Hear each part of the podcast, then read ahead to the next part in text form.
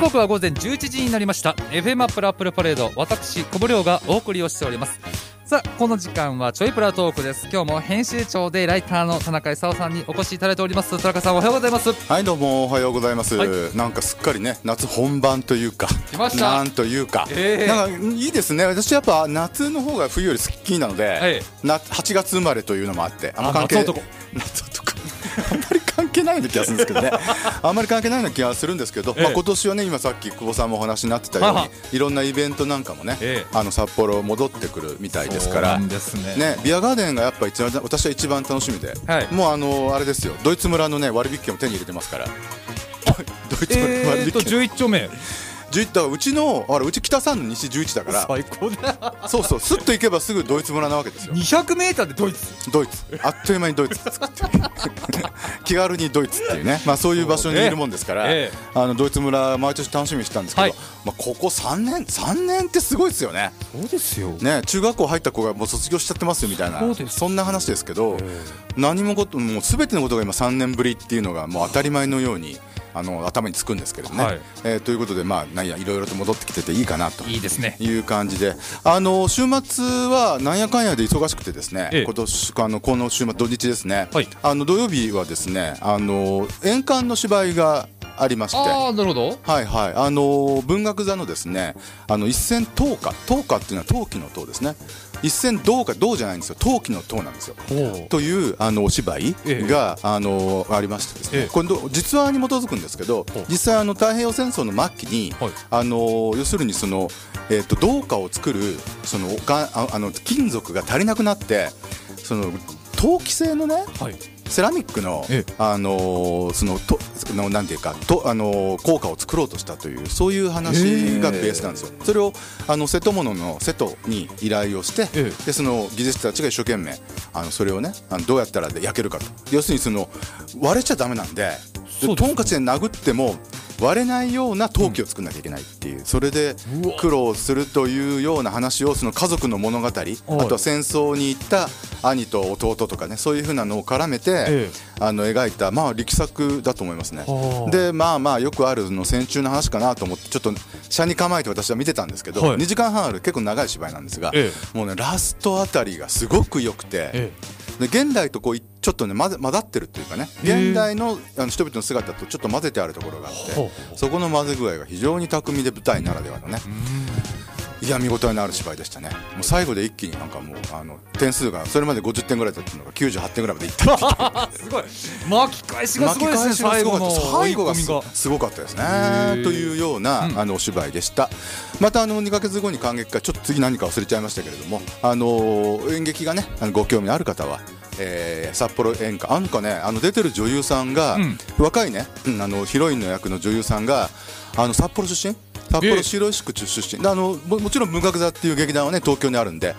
あのー白石で出身で、えっと中学から演劇部に入って多分いろんなあのくねだから札幌のあの劇団をいろいろ見てで多分東京に出て行って文学座に入ったんだで今やもうあの要するに凱旋公演ですよねもうほとんど主役のヒロインとなってあの帰ってきてっていうような話っていうことですよね。ですよね、えー。そういうのもあるんだなーなんて錦を飾るでもないですけど。ね飾るそんな公演でしたけどね。いいねええ。はいあの興味ある方は札幌演館で、はい。えーネットで検索していただけるといろいろ細かい入会の方法とかも出てきますので、うん。えーとこ2ヶ月に1回あの東京から来た劇団のお芝居が見れると必ず見れます。必ず見れると。でいろんなやつが見れるから面白いとはい。あ次ね多分狂言おお重山狂言だな。そう狂言ですね。狂狂言言なんかもなかなかほれ、まあ、歌舞伎もそうだと思うんですけど、うん。あのご覧になれないでしょ？普通ね。ご覧にならないし。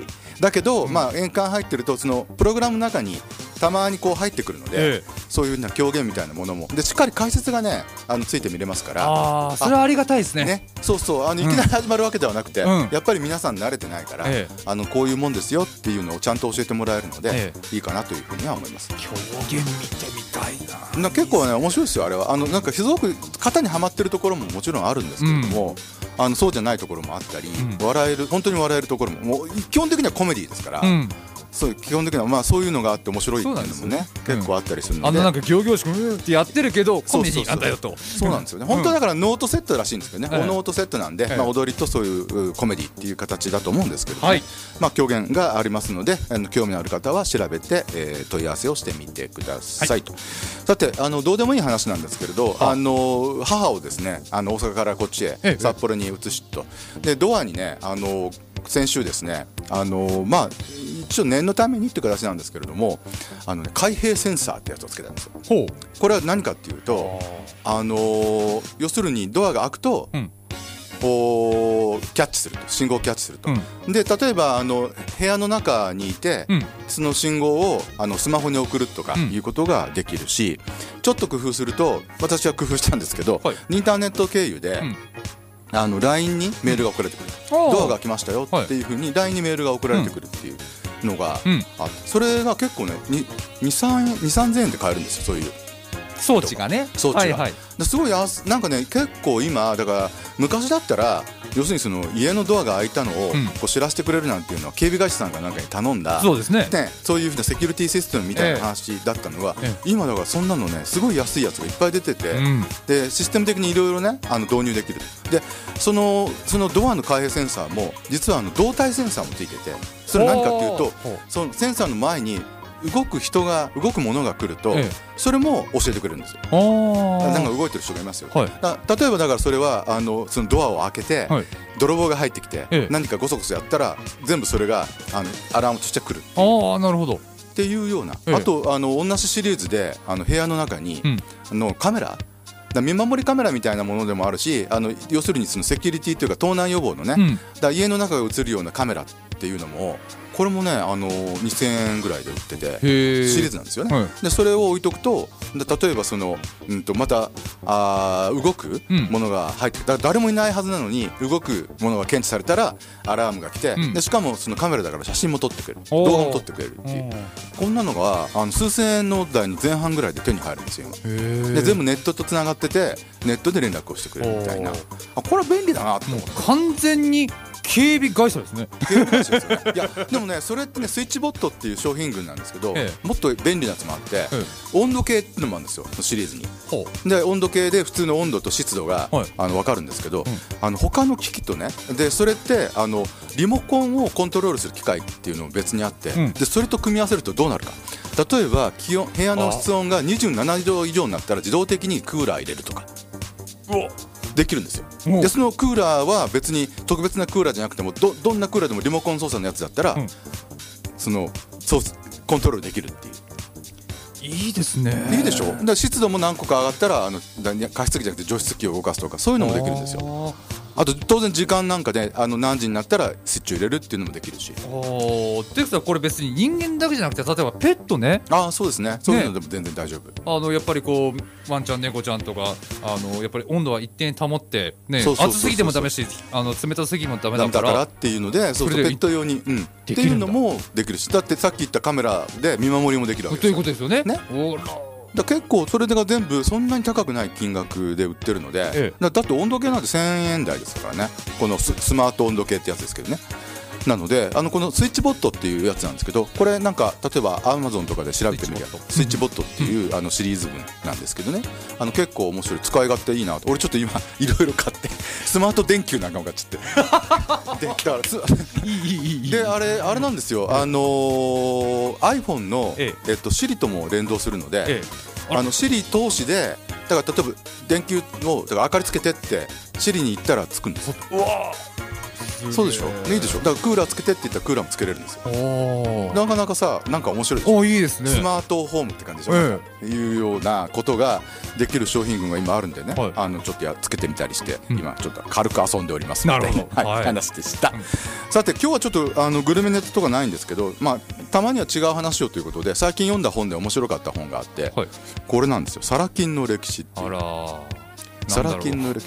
えいやでサラ金の歴史サラ金ねサラ金はサラ金ですよえねサラ金の歴史なんですけどこれってね、あのー小島洋平さんというこれ東大のね、ええ。えっと、経済学の先生なんですよ、があのまだ若い方ですよね、えっと、お書きになっただからまあ1982年生まれですよ。お若いですよね。ね結構若い40歳。40歳ですよね、の、えーっとえーっと東大の経済学部の准教授の先生がお書きになった本で、うん。あのーサラサラ金っていうとねなんか僕らの時もそのずっと、まあ、存在はしてるし、うん。まあ、今でもあるんですけれど、うん。なんかサラ金地獄みたいな話って一時期、うん。やっぱあの1970年とか80年代ぐらいにはうん。言われて、その取り立てにうん。追われて家族がとかいう話、うん。みたいなうん。話だったり、あとなんだっけ闇金牛島くんだっけ、ええみたいな漫画みたいなね、ああいう要するにその、まあ、業者さんのお側から見たようなそういう人間ドラマみたいなものはあったんですけどこれこれって多分あんまりなかったそのサラ金っていう、ん。なんていうのかなあ産業がどうやって起こってきてでどんな企業努力企業努力なんですよこれ。企業努力をしてで2000年代の前半かけ1990年代にもう一番実はあのサラ金っていうのは産業的に大きくなるんですよね、ほでなんでそこまでいけたのかみたいな話。でそれをで合理化をすごく追求した結果、うん。あのそういうふうななんていうのかなあのサラ金地獄に陥るような人がはい。出ちゃって、で結局はあの法律が変わったことによって、ええ業界がギューンと、うん。もう今なんていうのかなサラ金業界っていうとほとんどもうすちっちゃくなっちゃってるうん。一時期とは全然はい。違っていて、でどっちかっていうと今銀行系のカードローンの方そうですよねが、とか銀行に吸収されちゃったんですよね、うん結構そのサラ金業界の会社なんか、で一番大きなのは竹藤っていうあの昔ねはい。あのダダンスのコマーシャルで有名、ええあれが要するに潰れちゃったわけですよ。ええ。あれが一番まあ大きなうん。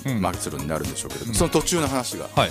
面白いんですよこれが。へえで何が面白いかっていうとええ。最初のねそのサラ金の始まりうん。っていうのが要するにその個人無担保であの金を貸すっていう話じゃないですか、うん。で金貸すのって昔はだから個人でやるか、うん。あと担保ありっていうと質屋なんですよ。ほう質屋ってだから物があっての金貸しでしょ、はい。だけどこう担保なしであの要するに信用的に人に金を貸すっていうその告知のやつって最初にできたのってね団地なんですって。団地？団地金融っていうのが最初に、えどういうこと？あのね、どういう話かっていうと、はい。1960年代があの始まりなんですけど、はい。昔のその頃ね団地っていうのは、はい憧れの住まいなんですよ。まあ郊外とかにね。ですよね。そうモダンな、ええ。そのだから入居するのに入居審査がむちゃくちゃ厳しかったんですよ、あそうなんだ。うん、だからそこの入居審査厳しい入居審査を通った人に金を貸すっていうのは要するにこっち側で審査しなくていいってことになるわけで金貸す方がね。そうかそうか。もう社会的信用を得られてるから団地に入ってること自体がでそ最初はだからその奥さんがやりくりの最中にええ。足りなくなるような、はい。でその時はあの要するに三種の神器って昔のね家電あの冷蔵庫とか洗濯機とか、うん。でその後なんかあのクーラーとかテレビとかって新三種の神器ってやつね、でみんなそれを買うっていう。でも当時はゲップで買ったって高かったから、うん。金足りなくなるんでそれが奥さんがその要するに団地金融で金を借りる理由だったりしたらしいんですけどね。っていうのから始まってで次があのサラリーマン金融ってそれがその後60年代の後ぐらいに出てくるんですけど、うん。最初のサラリーマン金融っていうのはあの一部上場企業の社員のみとか公務員のみとか要するにそのか勤めてる勤め先でうん。あの決めてたらしいんですよ。貸せるか貸せないか。だから勤め先だったら安心じゃないですか。入社試験とかでもう審査をしてくれてるっていう話だから、であのーで借りる方も借りる方で、うん。あの高度経済成長のあたりだと、うんなんて言うんだろう。あのねえっと自腹を切ってでも、うん。こう接待に使うとかね。そうやって出世していかなきゃいけないっていう時代だったという。猛烈社員が多かったんで、ええ。だそういうふうなとこ男性社員が一部あの一部上場企業でエリートがね、うん。がそのサラリーマン金融から最初借り始めたなるほどね。これがね最初らしいんですよサラ金って。でだんだんあの規模を大きくしなきゃいけないからうん。誰にでも貸すようにうん。なっていくんだけど、うん。じゃあ誰にでも貸すっていう場合はじゃあどうやって回収するかっていうのながるほどね。問題になっていって、うん。その回収テクニックっていうのをどこの会社もあの磨いていく。なるほど。というのとあとはブラックリストっていう、あの要するにやばいやつをこれはもう業界全体で共有するようになるんですよ、はい。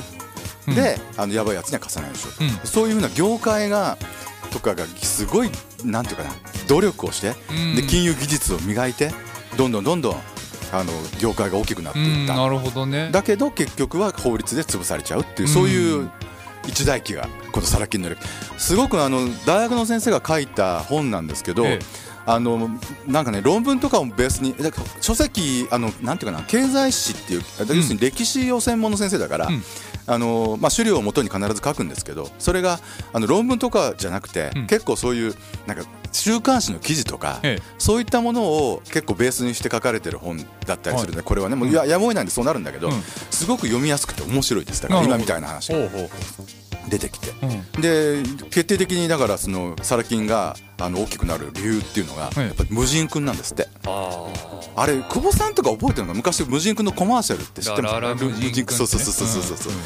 あれがねあとはあのまあチワワのコマーシャルっていうのをまあね。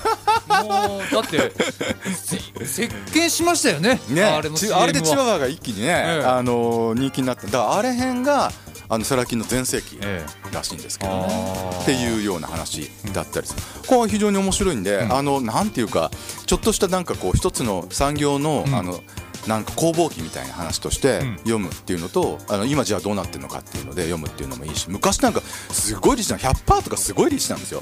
サラ金って。100%? 100%, 100%年利100%みたいな借りたお金そのまま倍にな化した。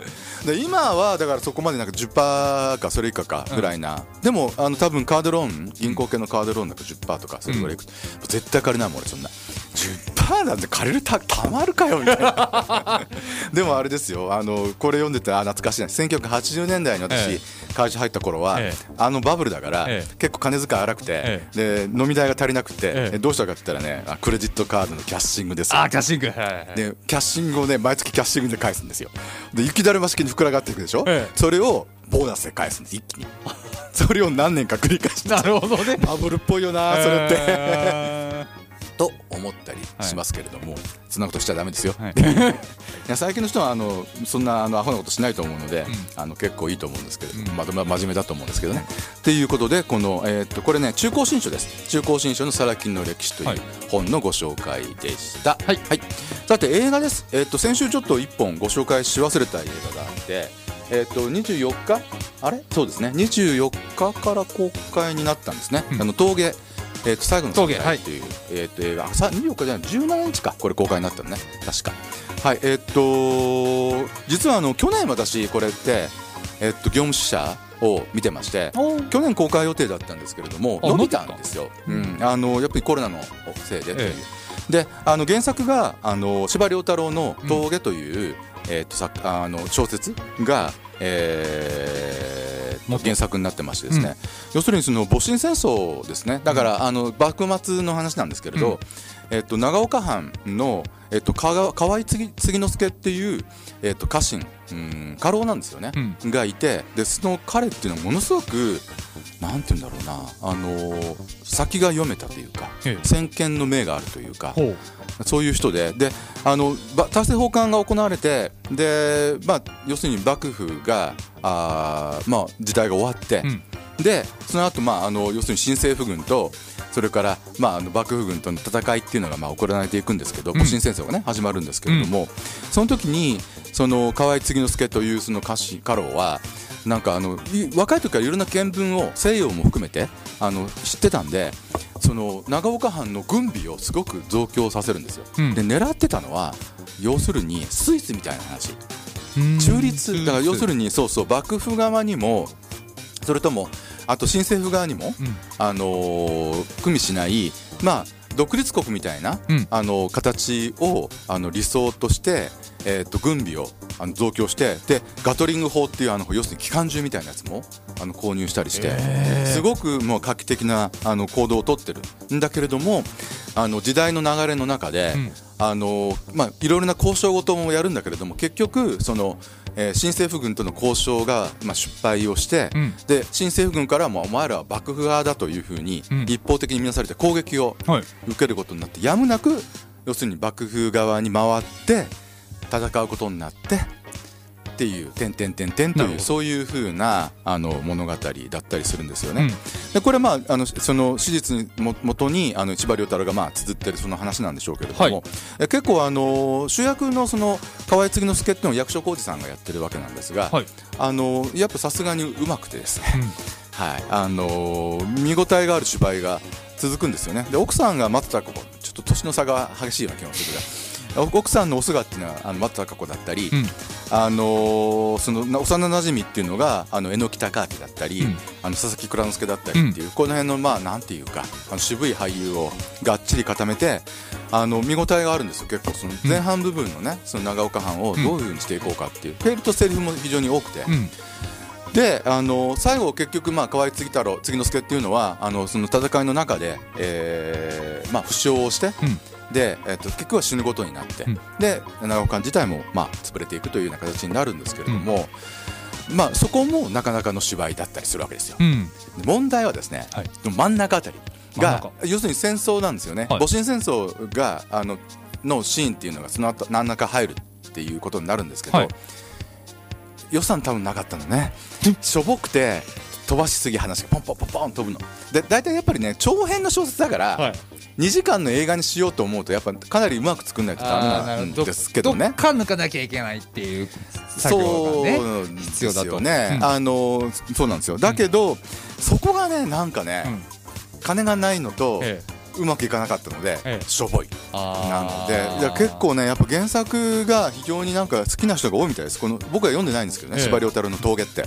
だからこの映画に期待してる人もずいぶんいたらしいんですけどなんかね結構友達なんかもええ。高校時代の同級生なんかもはい。がっかりして帰ってます。あらー。がっかりして帰ってきた。うん。で怒って、まあ、彼はちょっと過激なので、ええ。あのこんな監督は映画なんか作っちゃダメだとかって言うあんですけどそこまでじゃないと思う。だ見れ見るところは多いんですよ。なんていうのか。だからそのシーンシーンはすごく良かったりするんですよね、え。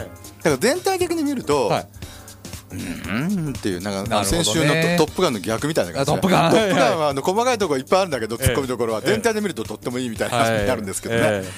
なんかいそうそう。だからうん。なんかねこう一個ずつ見るとなんかいいところはあるんだけど全体で見るとうーん。っていうのがこのあの峠。あそれ6月17日からですねこれね、え峠という作品になってしまってますがまああのそのまあ原作がね、うん。あのお好きな方とかえっ、とまああの役所広司さんがお好きな方とかはとりあえずご覧になってみても良いのではないだろうかという感じの作品です。えっ、と札幌ではあのシネマフロンティアとユナイテッドシネマでやってます。はい。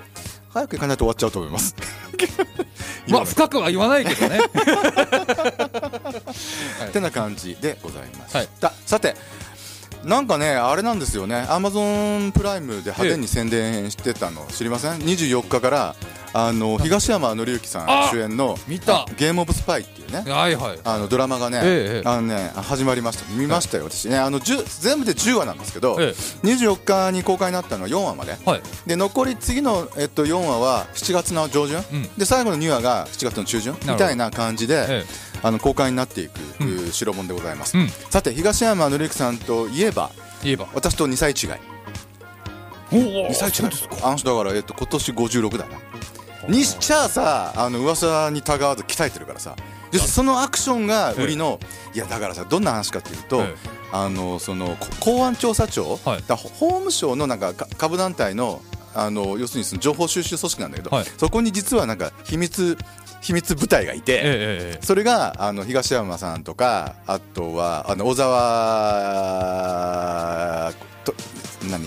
聖越って読むんだっけ？あの人、えはいはい。あの小沢聖作の息子さんね、でえっととか、うあの女の子ローレンサイっていう、はい。あのモデルさんもやってる女の子だったりが、そこのメンバーではい。いて、うん。であの日本に対してテロが行われようとしててあと60時間とかなんかそれそれをあの防ぐために、ええ。あの活躍するっていうそのなるほど。秘密部隊がね、はい。公安調査庁のね、ええ。っていうようなあの話だったりするわけなんですけど、はい。東映が作ってるんですよね東映東映。のね、はい。匂いがする。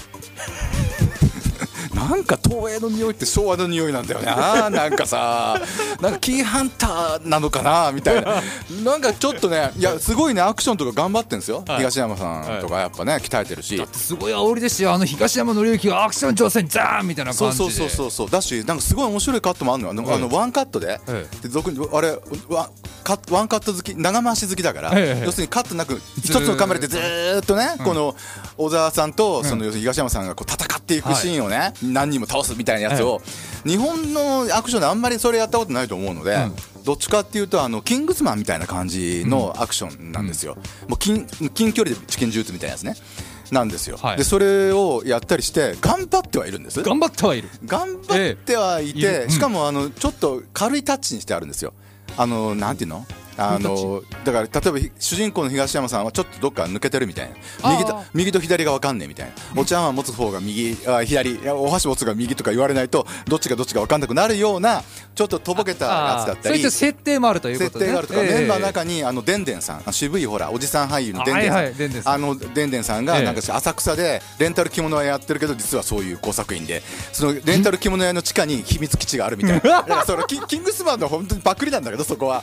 そんなの そういう笑えるところも結構あったりするんだけどなんかねそのコメディタッチもどうかなっていうようなところもあって、まあ、4話までとりあえず見ましたと。はい。えー見ますか？まあまあまあ。いやいや見ますよ。とりあえず最後まで見て文句言おうと思って。それよりはあのーあと AppleTV プラスって多分 iPhone 持ってる人は大抵見れるんですけど、はい。のあのゲイリー・オールドマンっていうねあの渋いアメリカの俳優さんが主演のええ「窓際のスパイ」っていうドラマの方が全然面白いと思うんですよね。ほうほうこれはあのうん本当になんかねイギリスが舞台でイギリスの MI6 のなんかねはぐれ者たちがうん。別のなんか、なんていうかなオフィスに押し込まれてて、ええ。そのなんていうかダメ窓際スパイたちがうん。こっそり頑張っちゃうみたいな。これ極めてシリアスなどっちかっていうとシリアスな、えあのススパイもんなんだけどそのなんかねあのどジェームズ・ボンドの裏で頑張ってた落ちこぼれスパイたちみたいなやつ。あの割と真面目な、うん。あのバージョンなの。これはね結構原作も多分しっかりした原作があるんだと思うんですけど、えあの面白いですよ。スパイものが好きな人はねあのこのゲームオブスパイ見るよりはあの窓際のスパイ見た方が僕はいいんじゃないかえなとなるほど、思いますけどね、うまああんだけ宣伝してたからねすごい宣伝の量ですものだだいやうーんまあそうね。若いよね。まあ東山好きさんあ東山さんのことが好きな方だったりとかね。じゃじゃジャニーズ。えジャニーズ。少年隊。あとかね。いう風なものでありまして。まああのえー、Amazon プライムのゲームオブスパイと,、えー、と Apple, Apple TV プラスのゲイリー・オールドマン主演の窓際のスパイのご紹介でございました、はい。ということです。なんかね最近あのネあのネットフリックスと、うん。それからあのディズニープラスはいはいあの加入者であネットフリックスのね加入者が止まっちゃったみたい増加がでちょっと少なくなっちゃってるるっていう,、ような話で、ん。株価がね、うん。結構あのそれで低迷したっていうようなニュースが流れました、はい。で AppleTV プラスじゃなくて、えっと、そのディズニープラスの方があの増えてると、やっぱあのそのコンテンツがうん。多いのがうん。強いんじゃないかねとは言われてますよね、うん。私一回入ったけどやめたんだよね。あれ？マーベルそんなにマーベルばっかり見ないしねああまあね。ねスター・ウォーズむちゃくちゃ好きかっていうとそこまでスター・ウォーズ見ないしねっていうか、えーでもやっぱスター・ウォーズ好きは入っちゃうみたいですよ。まあそうでしょうねマーベル好きな方々はやっぱり。たまらんたまらんでしょう、えっと、オビアン・ケノービっていう確かあのドラマが始まったと思うんですよ。だからあの、うん、オビアン・ケノービってあの要するにそのスター・ウォーズの,、ねええええ。あの有名なキャラクターですけどそれを主役としたドラマが始まったらしくてそれを見たいがためにあのディズニープラスに入ってるっていう人も多分いるんじゃないかなという気がするんですよね。ということで皆さんはどれ選んでるんでしょうね。はいまた教えてください。はい、というところでございますということでまた来週もまた来週もはい大丈夫です。大丈夫大丈夫ですよ。当分大丈夫だとはい思います。了解いたしましたじゃあまた来週もご登場いただきましょうジョイプラトーク田中勲さんどうもありがとうございました、はい、ありがとうございました。